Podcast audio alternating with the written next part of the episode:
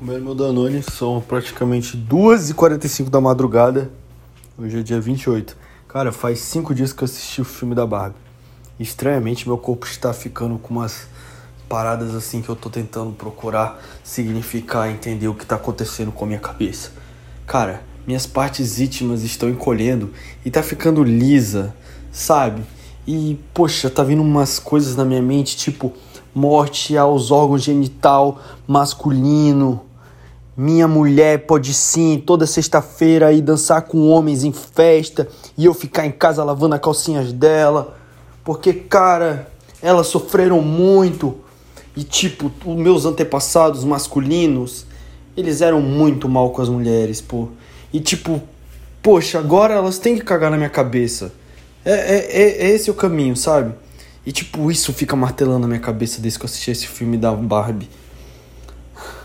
Fazem quatro dias, galera. Quatro dias. E por isso que eu tô gravando a parte 2.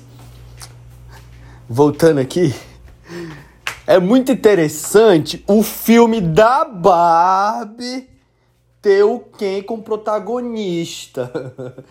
o Ken, por mais que ele tenha, né, aquele perfil afeminado, ele é homem. E é engraçado esse filme, né? Esse filme é conservador. Rodrigo, você é conservador? Não, pô. Estou um pouco. Porque eu sou cristão. Observo meus valores na Bíblia. Mas é estranho, né? Um banheiro. Um banheiro. É, um banheiro que é cheio de merda esse filme mesmo. Mas um filme que é todo. Né? Todas aquelas mensagens subliminares, né? De um. De umas ideologias aí, né? Ter o homem como protagonista, né, família?